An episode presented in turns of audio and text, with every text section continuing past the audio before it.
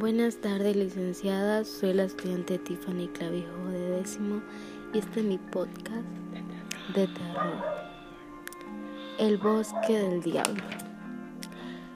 El bosque Freedown, ubicado en Estados Unidos, Massachusetts, es considerado maldito ya que ha sido el epicentro de hechos horripilantes y devastadores los cuales se creen que fueron causados por rituales satánicos, invocaciones a demonios y sacrificios humanos.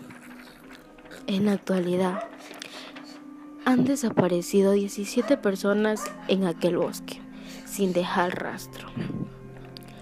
Y nadie se ha atrevido a buscarlos por el miedo de correr con la misma suerte de ellos.